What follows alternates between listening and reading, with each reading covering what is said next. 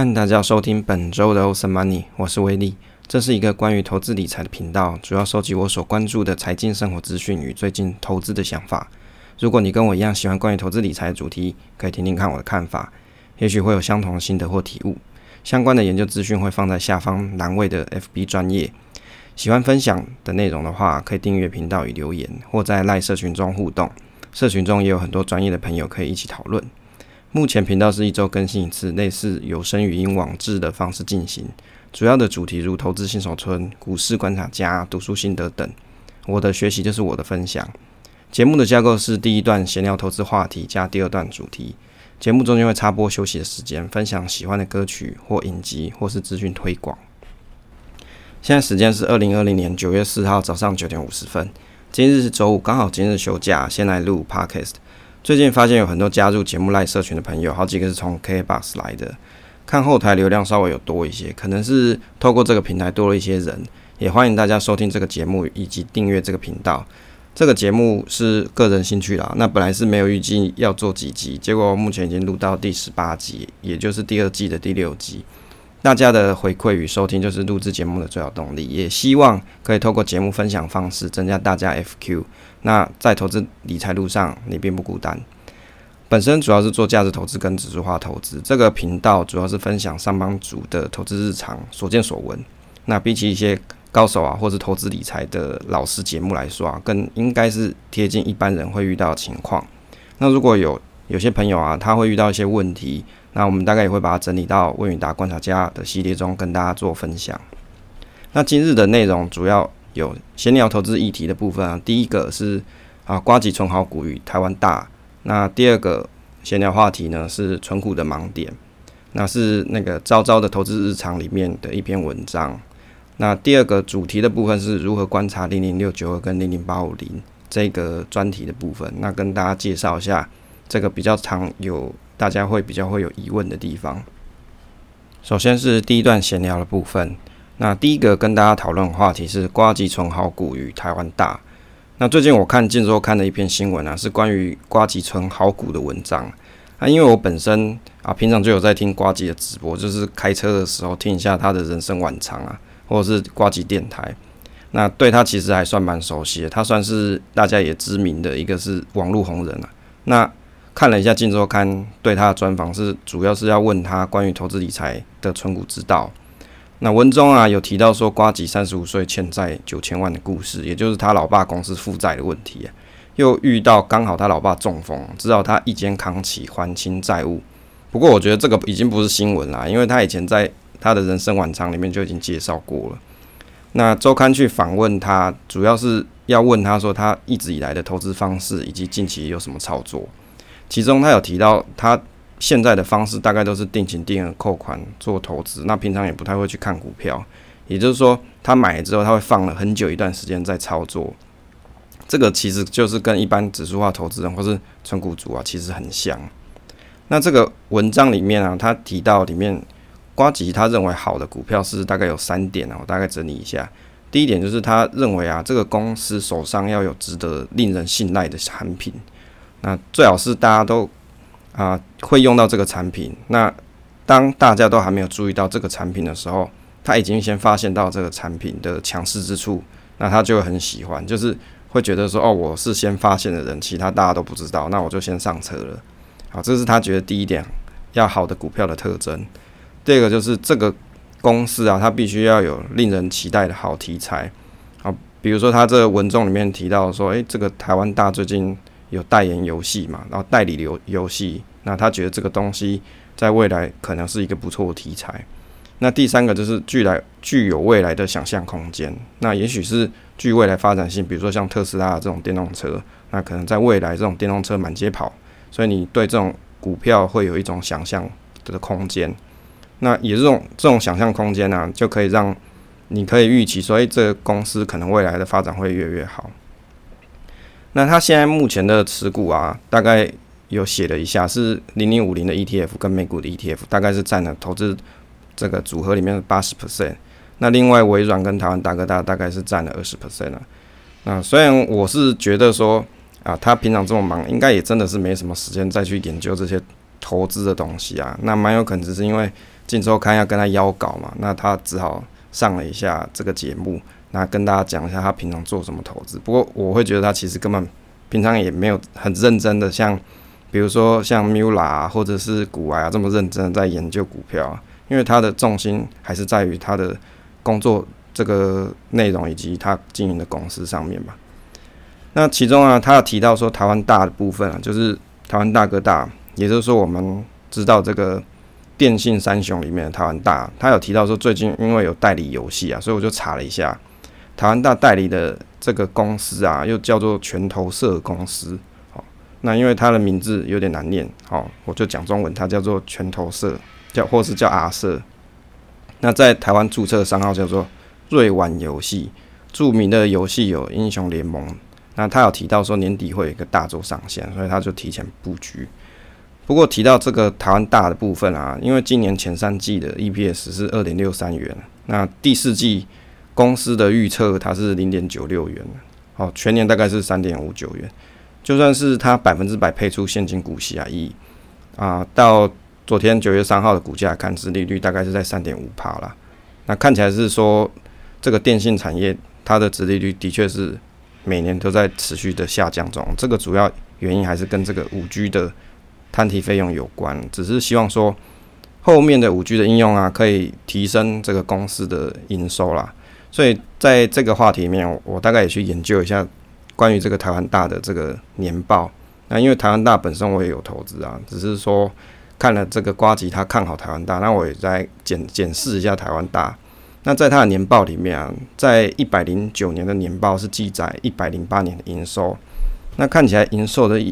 零售的业务已经占了有四成。那这个零售业务是什么？就是某某的电商购物中心，就有点像是那个雅虎购购物中心那样。那这个某某电商购物中心，它其实就是富邦美霸四五四，大概占了整个台湾大的营收已经到四十趴，那甚至到今年。三月的时候，甚至已经超过电信的这个业务，所以以台湾大的这个财报的内容来看，它主要的营收大概是有三点，比如说啊，第一个是电信业务，第二个是有线电视，第三个是零售业务。那电信业务大家都这个大家都知道，因为就是大家会用的手机嘛，那以及网络的部分。那在现在比较好的部分就是零售的部分，因为你减少出门的话，你可能就会去。直接在购物中心买东西，那我也有用过 MOMO 的电商购物中心啊，我觉得还算蛮快速的，蛮方便的。看了一下这个台湾大总经理林之成的 FB 啊，这个是一个真的算蛮年轻的一个总经理。那他说，如果你去观察电信二雄，比如说像中华电信或是远传的成绩，在今年第一季啊，他们的 YOY 分别是负六趴跟负七趴，那税后的净利是负的零点四趴跟负三趴。换言之，他们还在受到这个电信产业的持续衰退所拖累，但是台湾大的表现是跟他们不不太一样。那为什么会有这个差异？他认为有两个重点。第一个是说，台湾大拥有第二曲线，也就是某某电商这一块持续贡献成长动能。第二个是这个营收在过去十二个月，它有一些体制上改变。那这个体制上的改变，我大概看了一下，它大概是讲说，因为它既有本身的啊，这个集团里面它有很多公司。那比如说，它第一个是它有的这个七百万的这个台湾大哥大的用户，以及七百七十家这个门市。那这个这样子的一个环境，就是它的最好的天赋啦。那以及它的生态系之间的公司，它做一些整合，比如说办这个门号的人，他可能同时也可以去办他们家的有线电视。那或者是你可以搭配他们的某某电商。去做购买，然后或者是你也可以透过他们的某某电商啊，或者是它相关的一些 App 的公司，把这整个生态环系环境整合在一起，那就可以达到更好的集团收益。哦，这个我觉得这个应该是大部分这种集团的公司都会做的事情，就是我是打一个团体战，然后把我旗下公司各个服务把它整合在一起。那如果你消费者来的时候，我卖你，我就不是只卖你一个门号，我是卖你一个 total solution，你想要的。我都有哦，你想买网络购物，我有；你想要看有线电视，我有。哦，你想要手机有什么 app 的功能，那我也有。这样，所以你的钱就通通被赚走了，大概是这个意思啊。所以他讲说他有两个那个优点哦，是跟其他两家不一样，就是他有一个电商嘛，然后再来就是他有集团的整合效应，那这个可能是其他的电信二雄没有的好处啦。那我自己是觉得比较有看点的地方，是我注意到关于这个五 G 的游戏的想象力。那 NVIDIA 的 GeForce 云端游戏啊，导入这个边缘云端架构，它这里有讲说跟台湾大哥大有展开合作。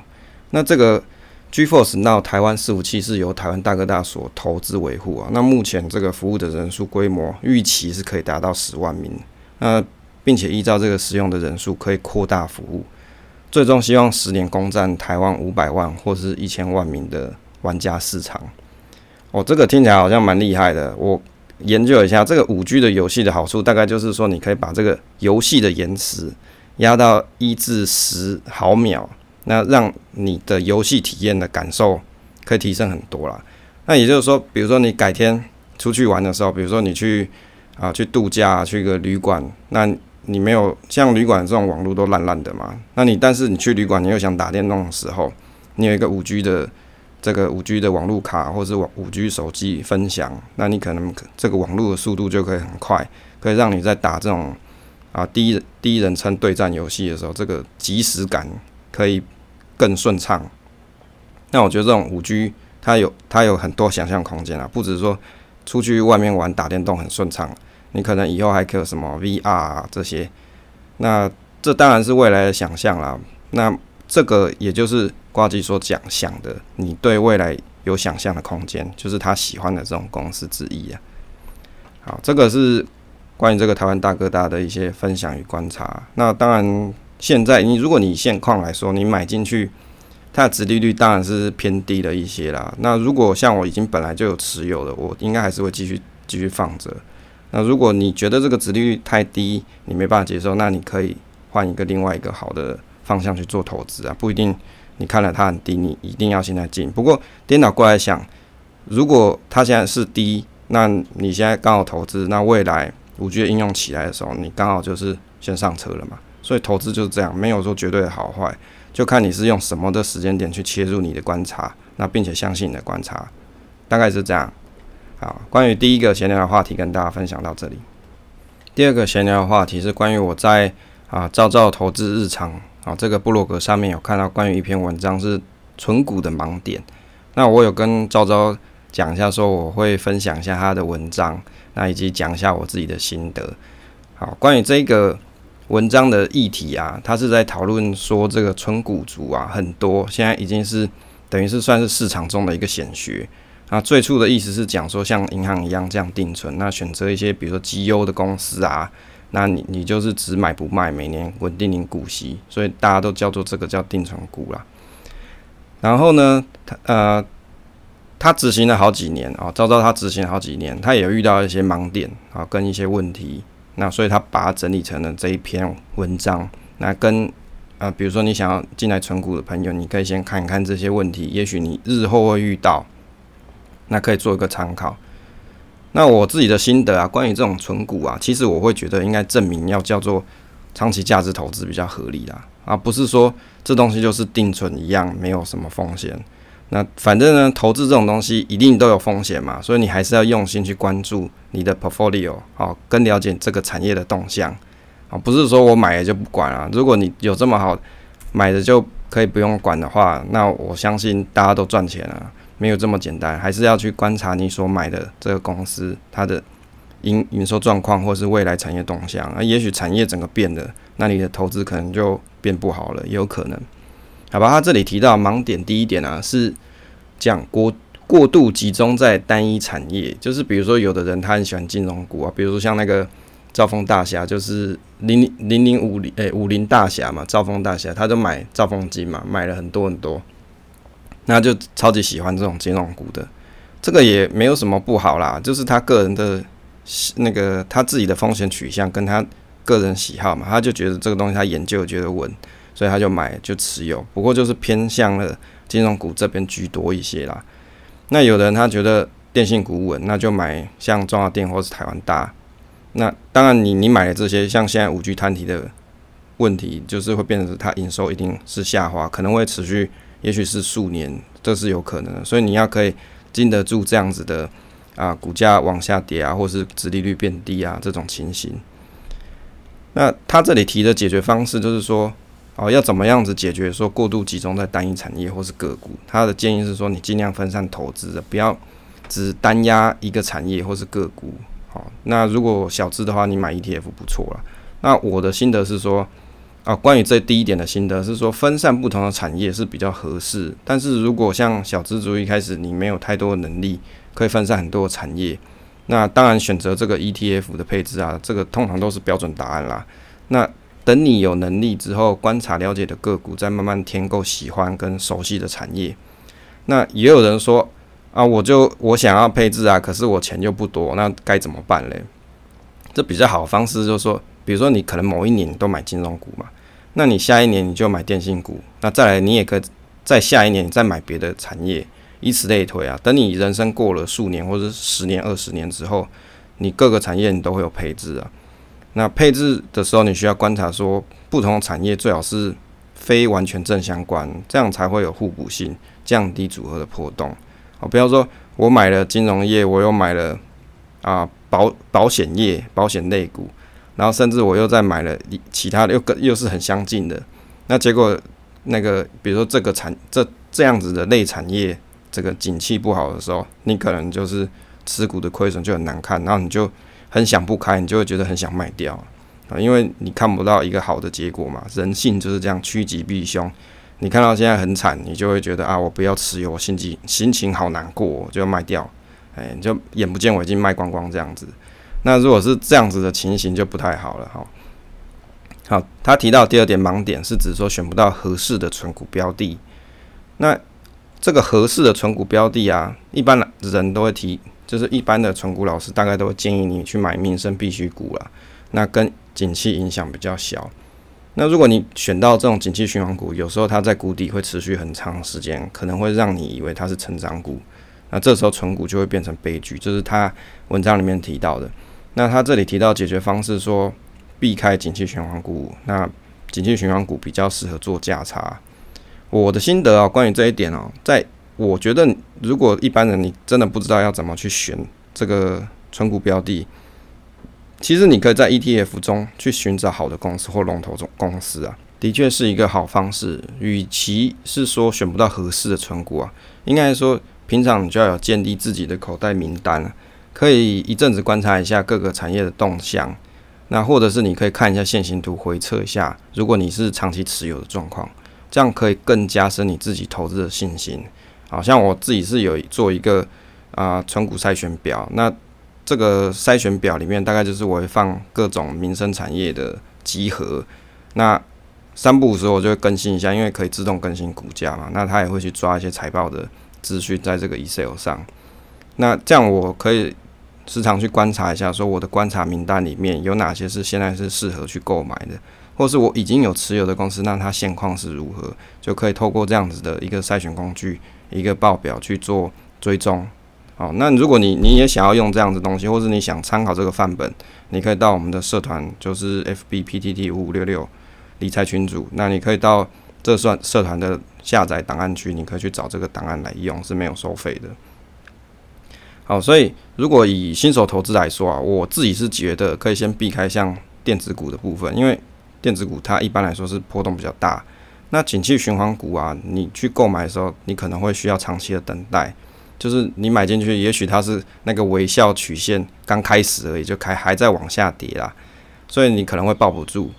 那如果其实照逻辑来说啊，真的比较有信心的这种老手投资人啊，他对于这种景气循环股，反而他可能会在这种景气谷底去做建仓啊，如此这样子才会有低成本嘛。对不对？如果你当这个公司它都已经景气好起来，你才要买，或者是它已经好到一个程度，你才要买，那那你的成本就高了，那你更不可能说你可以放很长期。好，第三个盲点，它是写说以为挑到好股票之后就可以买了，不管它。那问题是出在说，即便你现在选择了一档股票，它适合存股，但是也不代表未来是适合存股啊。那他这里的建议是说，如果你没有时间或是懒得检查这些营收财报啊，建议买这个大盘指数型的 ETF 就好，省时省力又可以分散风险。这边哦，第三点的心得是说，挑选到好的股票之后啊，还是要看一下营收状况。一般来说，我可能会再是啊每年的 Q 三去看一下今年公司的 EPS 跟去年前三季的比对，评估一下来年的股息状况。如果说状况不好，那你的新资金你可以去放到放放到你更有信心的标的上嘛。那旧的要不要卖？这个你可以等公司真正亏钱了再说。好，但是你新的资金你可以先放在你觉得比较有未来想象力的标的上。那如果说只要是投资啊，你大概都是需要用心观察，不是说放了不管了。即使你是买 ETF 也是这样。那 ETF 它只是说你从个股改成说我去看好一个地区的走势可能会长期向上啊，不代表那个区域的表现不会变差哦。那不是说我买了那个零零五零我就不管它那。那你前提是你相信台湾的景气发展会一直往上啦。啊，盲点四是对于纯股的信仰不够坚定，或是判断错误不称不认错。这里讲是通常在股市高点的时候啊，网络上就会有很多人跑出来去问说，叉叉叉标的适不适合存股？哦，这个这个最近也遇到很多啦。那他这里有讲的解决方式是存股要看长远，这家公司未来有哪些？优势自己心里要有定见呐，那提前十年看未来，这就是说，如果你对这个存股信仰不够的人，其实你应该要先去了解这公司到底有哪些优势。那我自己的心得是说，超常有人去问这个叉叉叉适合买吗？适合存吗？那好，这个真的在社群上或 FB 超多有人讲的，甚至你你去看 PTT，可能也会有人这样推文在问了。那我心里的 OS 是 Who fucking care？自己的功课要自己做。那如果说存股，如果你要卖出啊，应该是要去看这公司的状况，它真的变差，再来去转移标的。那如果是像这种系统性的下跌，是建议你不要急着卖出持股。那如果你选择了民生相关的这种刚刚需产业，即使说景气很差，人们还是需要这些公司提供服务。我想这个才是长期价值投资的真谛啊。你所投资就是你所需要的而已啊，如此而已。好，他这里提到盲点五是只存高配息与股价波动低的股票。那最早投资达人建议的，像一些标的，比如说中华电然后华票这些与世隔绝般股价波动低的公司啊。那昭昭他认为说，高配息跟低波动的定存股啊，适合退休族，但是不适合小资的这种年轻族啊，年轻的族群啊。那因为退休族他们没有收入来源啊，反而会希望把这个本金放在这种稳稳配息的标的上，股价不要波动太大，所以这样子每年的配息就不会高高低低，心理就不会这么起伏的强烈啦。哦，那但是对本金不足，然后投资年限很长的小资族来说，如果你要存股，应该是要存在有未来成长动力的标的。那高配息某种程度是代表公司它有太多闲钱，所以配息的方用配息的方式把这个钱发回去给。股东，那如果说公司要积极的去做研发的话，它大概就不会有这么多钱可以发给股东了。所以这个也就是某种程度来说，这个未来的发展性不高啦。那他这里有讲解决方式，说小资族应该选择有成长潜力的股票当做存股标的。那如果你不知道怎么选，那就选零零五零了。那零零五零它有最简单的太弱留强机制，好，因为它就是照市值嘛。那你市值越大的。公司就排在越前面，那就是长期投资台湾的经济成长。那关于这一点啊，我的心得是说，其实最好的投价值投资是选到成长型的公司，参与公司的配股，这样资本的成长速度会比较快啊。那高配息与低波动公司啊，通常是适合退休族来购买，没错。就好像最近又出这样零零八七八嘛，这个也是打主打这种策略的。不过颠倒过来想啊，如果真的对投资风险属性比较差的一些年轻投资族来说，其实你要选这种高配息低波动啊，也不不能说未必一定是这样叫做不好啦。因为可以远稳健投资的部位啊。假设你喜欢你你喜欢你的风险属属性是比较差的这种年轻投资族来说，你先选择稳健的部位，有所累积之后，再透过你领到的股息放置到波动比较大成长股里面。也是一个相对比较折中的做法啦，只是说一定要记得说高配息不代表高波动啊，不要只是一直盲目寻找这个高股息的标的，还是要去注意这个公司的产业是不是有强大护城河以及民生的刚需需求了。这个意思是说，也不是盲目的只寻找高股息标的，还是需要注意这个公司或产业它是不是有强大护城河以及民生的刚需需求。那另外，你要怎么去判断一个公司有成长性？其实也不是这么容易，因为你财报看了一堆，也有可能是看完了，那但是因为某些外在的原因，让产线啊产业的变化啊发生了一些改变，导致公司的获利衰退也是有可能的。那对小资的投资组来说啊，能够先看到稳健的这种组合，慢慢的持续成长，你可能会比较有信心再继续研究其他公司成长性啊。当然，对一般的新手投资人来说，大多数的人的标准答案还是建建议你去买这个 ETF 最简单、最无害啦。但是前提啊，你要知道说你是买 ETF 是看好选定的市场，不是。买了就急着要卖出，这样子你投资的定性啊，不如就你干脆拿去定存好了。好，这个这个是我关于这个第五点啊，关于他提到说只存高配息以及股价波动低的股票的一些新的想法。那当然，我觉得买股票这件事，你还是要看你自己的风险取向。那如果你真的没办法忍受像这种成长型股票，也许它的股价波动会比较高，那甚至你根本不知道要怎么去找。哪个叫做成长型的股票？那你先选择一些这种稳定配息、那股波动不太大的公司，当做你的 base、你的基底，其实也不是不好啦。那只是说，你你要知道说，你选了这种的这这种标的的组合的话，那你可能会获得一个稳稳定的利息，但是不代表说你的资产组合会有很大的马上会有很大成长，这可能是不会有。那当然，你领到股息之后，你再拿去买这些。成长型的公司，或你觉得成长型的产业，这也是一个好方式啊，给大家参考。那结论的部分哦，结论部分，它啊会建议大家说啊，如果说你真的不知道要怎么存股，像他这边他有提到说，他是从存股转变到存 ETF，也就是说大像这种追踪大盘指数的这种被动投资，例如像零零五零或零六零八，那这是招招这边的做法了。那我会觉得建议一般的新手投资 ETF 套餐可以这样选择，就像你去麦当劳嘛，有好几种套餐，看你想要哪几种。那我写了四种。好，第一个套餐是定期定额市值型加权的零零五零或者零零六零八，就一刚开始你可能没那么多钱去做定期扣款，那或者是你一开始也不知道要做做什么股债平衡，那你就先 A 套餐就好，这第一个套餐。就只买零零五零或零零六零八，比如说定期定额扣三千这样子。那第二个套餐呢，是你可以定期定额市值型加权的零零五零、零零六零八这种 ETF，再加上美债的二十哦，像零零六九二哦、零零六九六 B 或是零零六七九 B，那你可以做个股债平衡，比如说七比三啊，或是八比二这样。第三个套餐是定期定额策略型，但是接近市值型加权的。啊，ETF 降低这个公司经营的风险。那像这种啊策略型的这种 ETF，它大概有类似，比如零零六九二啊，或是零零八五零这种的。那第四种套餐就是刚刚讲的第三个套餐，再加再加上美债二十，那你这样子你也可以去做股债平衡了。那上面这个一到四种的套餐啊，你可以在自己认为低点时间在逢低加码，反正你就定期定额逢低加码。那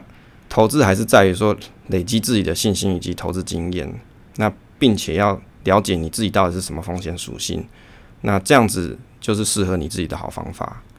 好，那关于这个存股的盲点心得分享到这边。现在是休息时间，那休息时间要跟大家分享是最近听的一一个团体，那它的名字真的是蛮中二的，它叫做真天地开辟集团，那。在下方的资讯连接处，我分享了他们一首歌，叫做《五月的雪》，Goga's no Yuki。那这个团哦，它的精神是在于说，透过轻松方式宣传他们的歌曲。那这个主唱穿的跟邪教一样，那歌迷就是信徒的概念那大家不要被这个服装吓到。但是这个主唱声线还算蛮好听的，那贝斯手也是一个很可爱的男生啊，算是很特别的组合。那这首歌《五月的雪》算是一个回忆过往情人的情歌。那个人是比较喜欢里面高音转换的部分，听起来很流畅。那也分享给大家听一下，你可以在下方链接可以点进去听。欢迎大家回来第二段主题的部分。那今天讨论的主题是如何观察零零六九二与零零八五零。零零六九二它是富邦公司治理，以及零零八五零是元大台湾 ESG 永续。那这两档 ETF 时常被大家拿来做讨论，因为这两档其实也不是最近才上市，网络上已经有很多比较。那我做一个自己的观察跟整理分享。那零零六九跟零零八五零绩效表现跟市值型加权这种零零五零零零六零八相近，但是策略上有所不同。这个成本啊跟绩效的部分我们也会讨论，但是会着重在于策略上的研究。我想很多朋友其实不太了解这两个 ETF 用来筛选标的的策略方式。那如果你听完了，你喜欢这两种策略投资人啊，你才应该要选择这两档 ETF。那首先先看，我们先听一下这个基本资料部分哦。富邦公司治理零零六九二，那它所 tracking 的这个指数是台湾证券交易所公司的公司治理一百指数，那是以公司治理为概念作为它的投资主题啦。那也就是说，支持落实公落实公司治理的企业，那带动这个资本市场正向循环。那它的上市时间是从二零一七年的的五月四号一直到现在，大概是将近三年。那基金规模是六十四亿左右，风险等级是 R 四。那经理费是零点一五帕，保管费是零点零三五帕。那这个配息的机制是半年配。那零零八五零的部分，它是台湾永续指数。哦，tracking 的是台湾永续指数。那这个台湾永续永续指数是台湾证券交易所跟英国的富时公司一起做，一起联合编制。那原则上成分股的部分是由上市公司中选出，它是啊符合 ESG 标准的这种公司，那作为它的筛选方式，那以及搭配一些财务指标。好，那它上市的时间是从二零一九年的八月十五号到现在，大概是将近一年。基金规模大概是七十二亿，那风险等级一样是 R 四，经理费是零点三啊，保管费是零点零三五啊，零点零三五 percent 啊，那配息机制是年配。单如果就这个经理费来看的话，零零六九是比较便宜啦，因为它是零点一五帕嘛，跟零零八五零来说是零点三 percent 就少了一半啊。不过基金的规模是大概少了啊，零零八五零的十十亿左右，少它十亿左右。好，关于这个公司治理指数的介绍哈，我大概研究了一下。那这个治理指数的由来是怎么来的哈？在一九九七年的时候，亚洲金融危机发生了之后，那强化公司治理这个机制被政府认为说是企业对抗危机的一个良方啦。因为在台湾啊，一九九八年的时候发生了一连串的企业掏空舞弊的案件。那因为这种金融机构不良的债权的问题很严重，只要这个啊金融风暴一旦触发，那就会引起很多的公司它体质不良就倒了。所以主管机关呢，金管会在一九九八年开始，就像国内这些公开发行的公司，就公开上市的公司啊，去宣导说公司治理的重要性。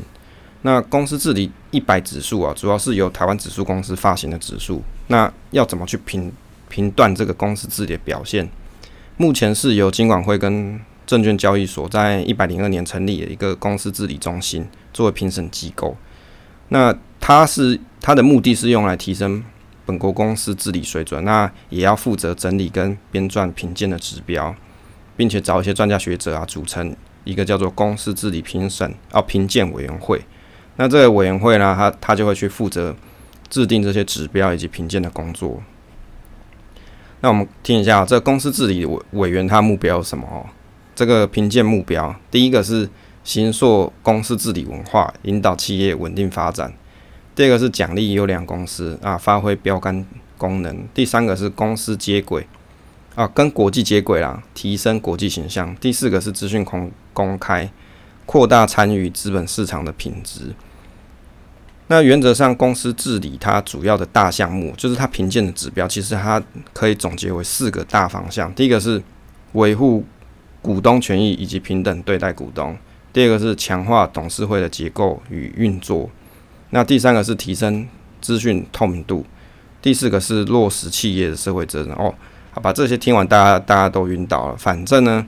简单来说，就是政府它制定了一个 guideline。告诉你公司你应该要怎么去运作你的公司，才会是一个优良的企业哦，才不会莫名其妙就倒了，或是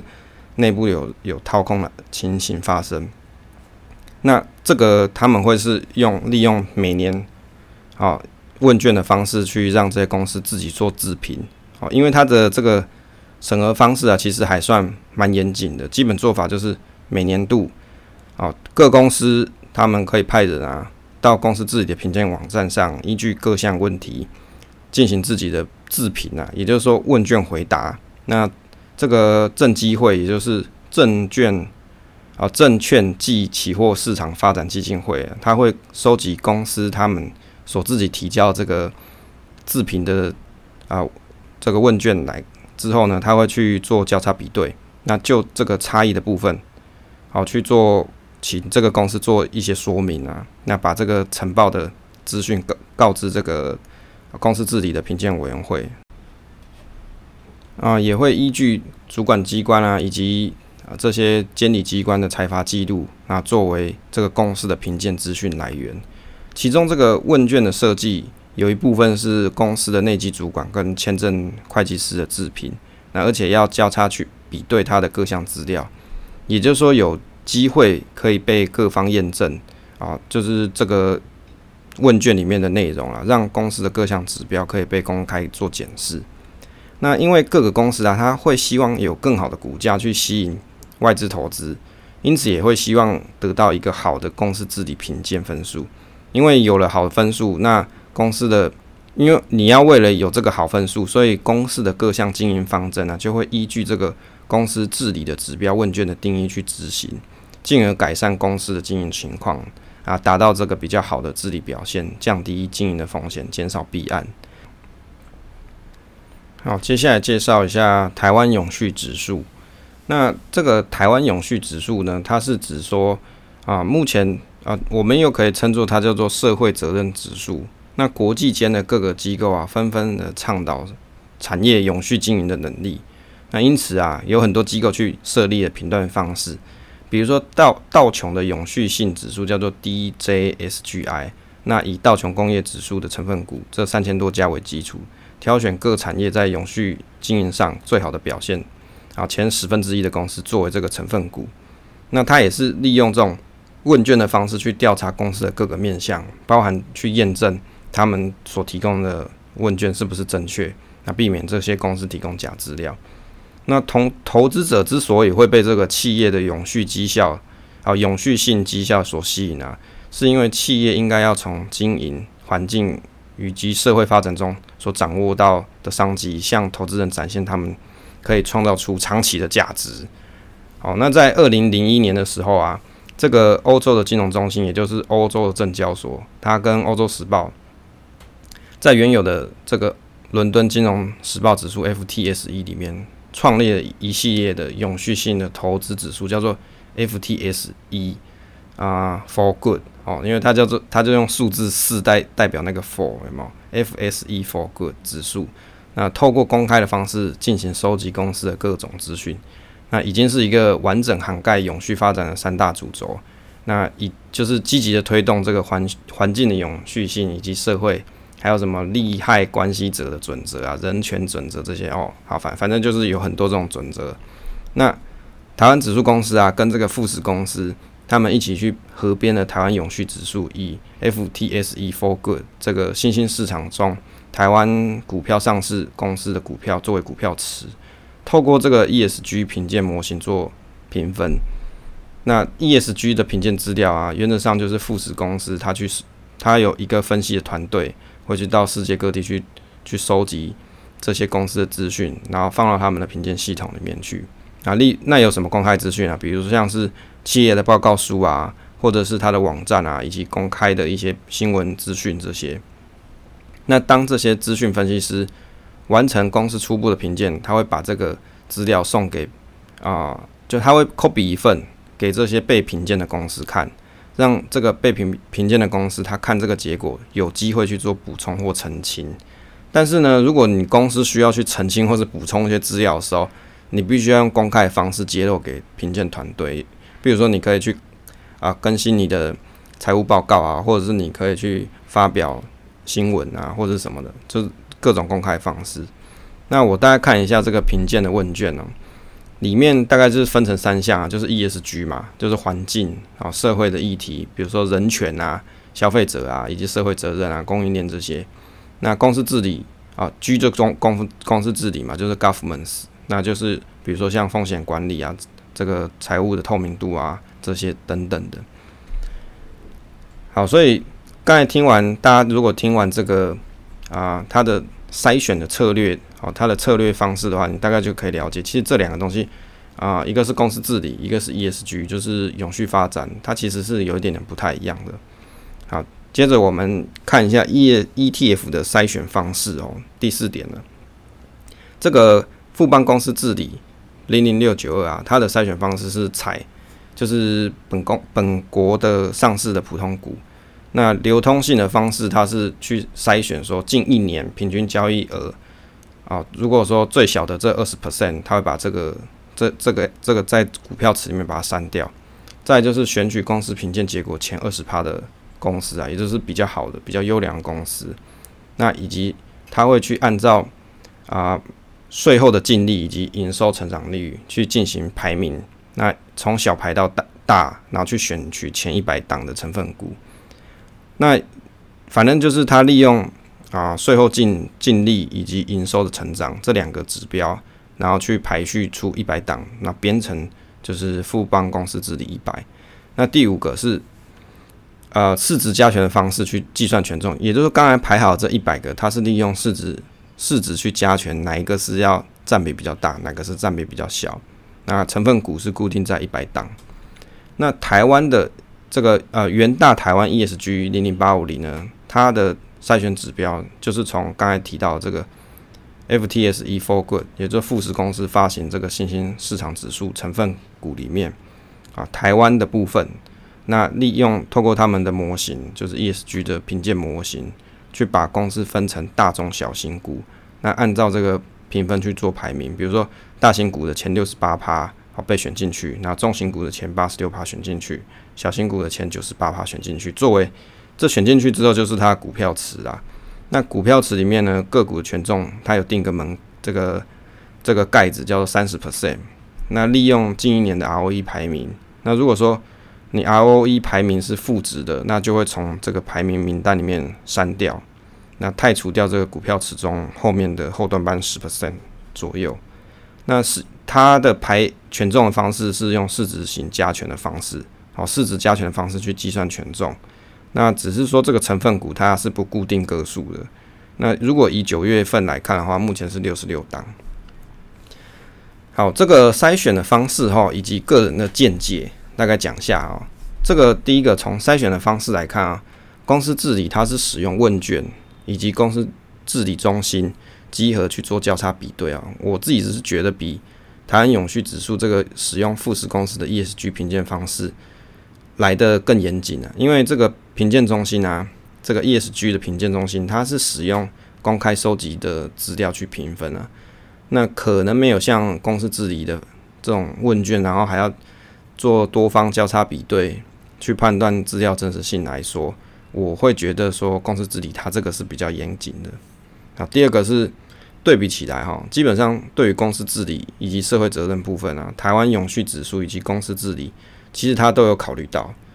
比较是明显的差异，应该是在环境啊，哦，因为公司治理它就没有讲到这个环境议题啊，所以如果你认为这个环境议题是属于公司经营上的风险考量的话，那这样子的投资人你可以选择零零八五零。啊，第三个是零零六九二。它排序上是依据净利跟营收的成长，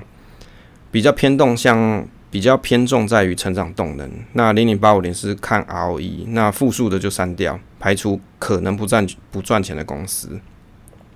第四个是零零六九二的定义，它成分股有一百档，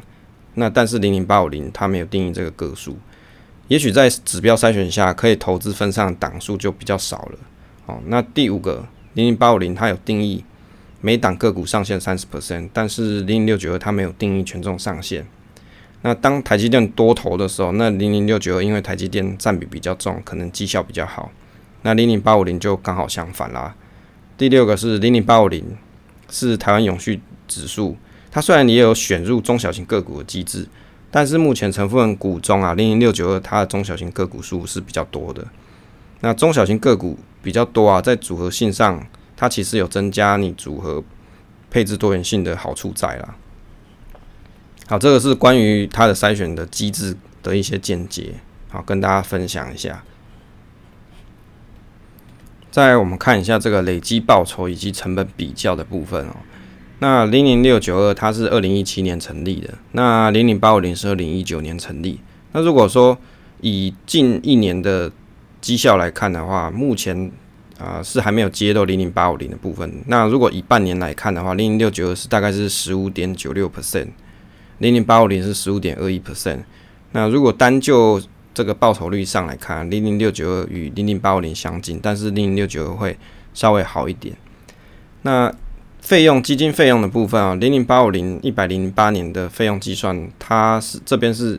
零点二九 percent 啊，但是因为它是一百零八年的八月十五号才成立，那它关这个记录的区间是从八月十五到该年的十二月三十一，所以你看起来零点二二九 percent，但是因为这个成立时间太短，它不足以代表一整年的费用。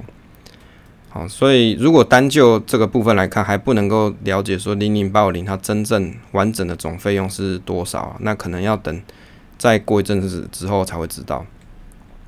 那如果以成交量来比对啊，这个成交量来看啊，零零八五零比零零六九的人气来高的一些啊。那就是我们如果从各个时间点的区段去看，大概都是零零八五零比较高，就是从比如说一百二十日的成交量、六十日成交量。这些来看的话，都是人气比较高。那前十大成分股哦，零零八五零跟零零六九二，它在前十大的成分股里面，其实有蛮多相近的部分。那零零八五零里面啊，它有前十大有什么？台积电啊、红海、联发科、中华电啊、泰大电这些。那零零六九其实也有台积电、联发科、中华电这些，其实它们蛮相近的。重叠性还算高，那当然在 podcast 上我没办法每个都念出来，但是啊，如果到时候大家自己去看网志的时候，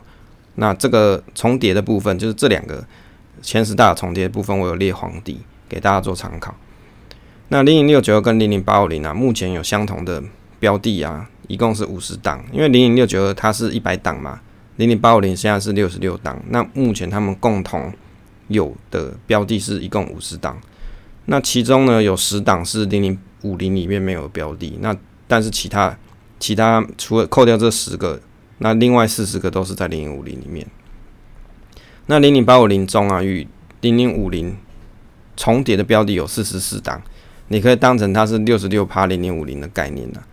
那零零六九二跟零零五零啊重叠的一共有四十档，你可以当做它是四十趴零零五零的概念。那这个为什么我要列出这个重叠标的？主要是希望说你喜欢主动选股的朋友，你也可以从里面去找寻优质的标的。因为刚才提到这个策略嘛，这个公司治理的评鉴其实它算蛮严格的。那再来，如果刚好它又被 ESG 评啊，这个评鉴有有被列在里面，代表说其实这个公司经过多方的这个检验，算是还不错的标的了。那如果它真的很差的话，应该在这些筛选指标里面就被筛掉了。我们从这个基金呃绩效比较里面来看啊，近一年的走势比较这个零零五零跟零零五六来看，我我们大概可以从零零八五零上市时间开始，就是二零一九年的八月十五号开始观察。那但是因为刚好二零二零年很带赛嘛，有这个疫情，那从这个波形上面来看起来啊，大概可以看得出啊报酬部分大概是零零五零大于零零六九二大于零零八五零以及。大于零零五六，好，就是五零六九二八五零五六这个顺序啊。那我们也可以用多呃空头跟多头来检视一下。那因为刚好今年很带赛，可以用空头跟多头检视。那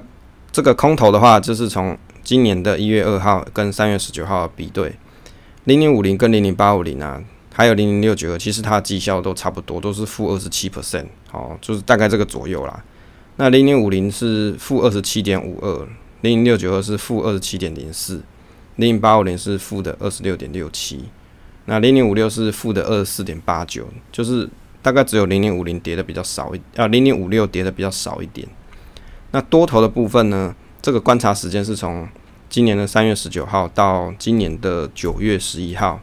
做一个绩效比对，零零五零跟零零六九其实绩效差不多，大概都是五十一趴上下。哦，对啊，所以你看，你如果你看得准的朋友，你光做 ETF 从那个最差到最好，你也五十一趴，但是一般人可能没看那么准啊。所以你大概从半山腰开始进去，那你也有个二十二十多趴。那零零五零呢？它这个绩效比对是五十一点八六 percent，零六九二是大概是五十点九七 percent，这个零零八五零是四十八点五八，零零五六是三十七点五七。那你如果从这个结果来来听起来哦，零零五六它是空头跌的少，就比起大家它少跌两趴啦。但是多头的时候少零零五零跟零零六九二差不多十四趴，好，就是它的确是跌的比较少，但是它多头的时候就少人家很很多嘛。你你空头只少两趴，多头少人家十四趴，大概是这概念。零零八五零呢，它这个多头比比较起来，它是绩效是四十八点五八趴，少零零五零跟零六九二大概约三 percent 左右啊。这个主要原因可能是卡在这个台积电的占比有一个上限值，应该应该不是说台积电的占比，应该说它这个这个筛选的这个机制里面就是有卡了一个三十趴个股上限，所以台积电最多就买到三十趴了。好，所以从这个上面来看起来啊，这个啊，我们讲一下这个结论好了啊，关于这个零零八五零跟零零六九二结论的部分。好，第一个是市值风险与流通性问题啊，就是可能会有什么问题。第一个是市值风险跟流通性问题。零零六九跟零零八五零，它市值规模一个六十亿，一个七十亿，与零零八五零的一千一百八十五亿来说啊，真的是低了很多。那所以有朋友会说，如果 ETF 的初级市场大量发生这种赎回标的的情形的时候，可能会有流动性风险呢。不过我想啊，这个东西应该算是很极端的情况，但是不能够否认。它还是一个投资的风险。那在这个基金的公开说明书，其实里面也有提醒到。那如果你真的很怕流动性风险啊，流通性风险的朋友啊，你其实应该去做好资产配置，或者你干脆就去选零零五零。好，第二个啊结论的第二部分，可能会选择零零八五零的人是什么人哦？好，第一个小点是零零六九二跟零零八五零啊，它的筛选逻辑基本上重叠性。很高啊，只差别只有在于说，针对企业对于环境上的保护，或是产品对于环境上的影响考量。那如果你特别认为环境这个因素会是企业发展的一个风险的投资人，那你应该要选零零八五零。好，第二个小点，认为零零八五零是零小零零五零概念的人，这就跟那个财主兄弟讲的一样嘛。那如就是因为它的单价比较低，好，绩效跟零零五零又没有到差异很大。啊，重叠标的又很多，算是六十六趴的零零五零，所以可能会吸引，呃，会吸引人想买的原因啊，是因为这些小额投资人他不买零零五零了，因为单价比较高嘛，那就改转买零零八五零。当然你要买零零五零零股也不是不行啊，但是就有的人他不喜欢买零股嘛。好，第三点呢，筛选方式除了 ESG 外，他透过 ROE 去排除可能不赚钱的公司，但是。当然，你单看 ROE 其实资讯不是很足够，而且你也只看近一年，所以我想这个方法它只是初步排除获利能力不良、嫌疑比较大公司。那如果你关于这个 ROE 选股它可能有发生什么问题的话，啊，到时候大家看网志的话，在我有贴财报狗它一个说明，财报狗他们有做一篇说明。啊，第四个小点是希望个股占比不要太重的投资人可能会选择零零八五零，因为它有设定设定一个上限三十 percent。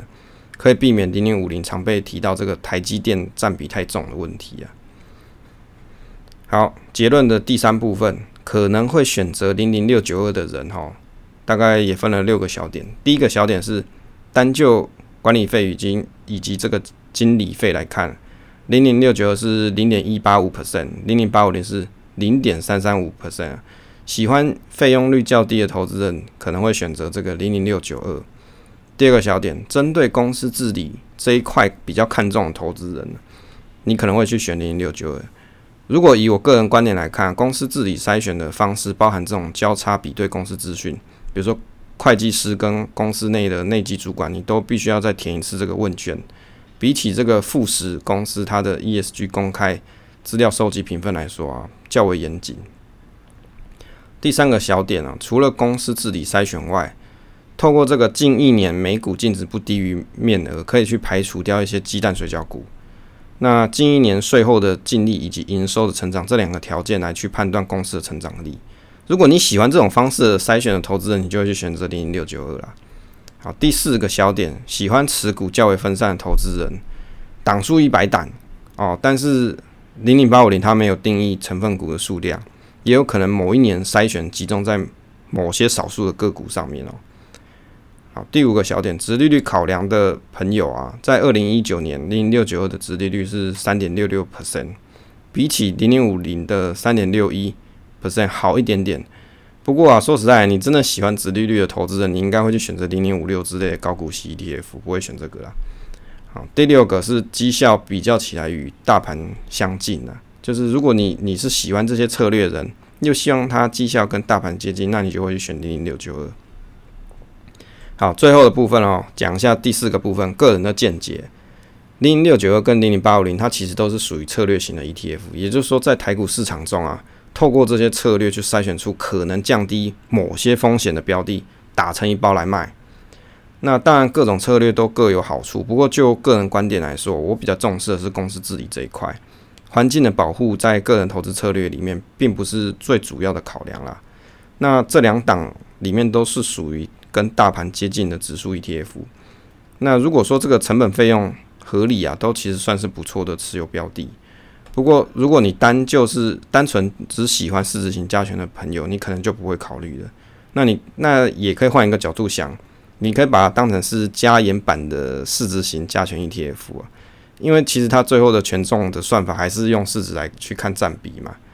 好，这个以上这个关于啊零零六九跟零零八五零，诶，什么人会想买，以及我个人见解，就跟大家分享到这边。所以下一回如果又看到。零六九二啊，或是有人在讨论零八五零，你又很想问说，诶，零六九二到底有什么优点啊，或是有什么缺点？你你你，当有朋友这样问你的时候，或是你自己有你听完了啊，又有人这样子跟你讨论的时候，你可以把这一篇或者这一个 podcast 内容贴给他，让他听一下，这样子就不会一直在问你重复的问题了。好，那这个是今天跟大家分享的主题内容。谢谢大家收听这一期的节目啊，希望对大家有所帮助。那你也可以支持订阅这个频道以及留言分享，总是单纯的快乐。期待下次再见。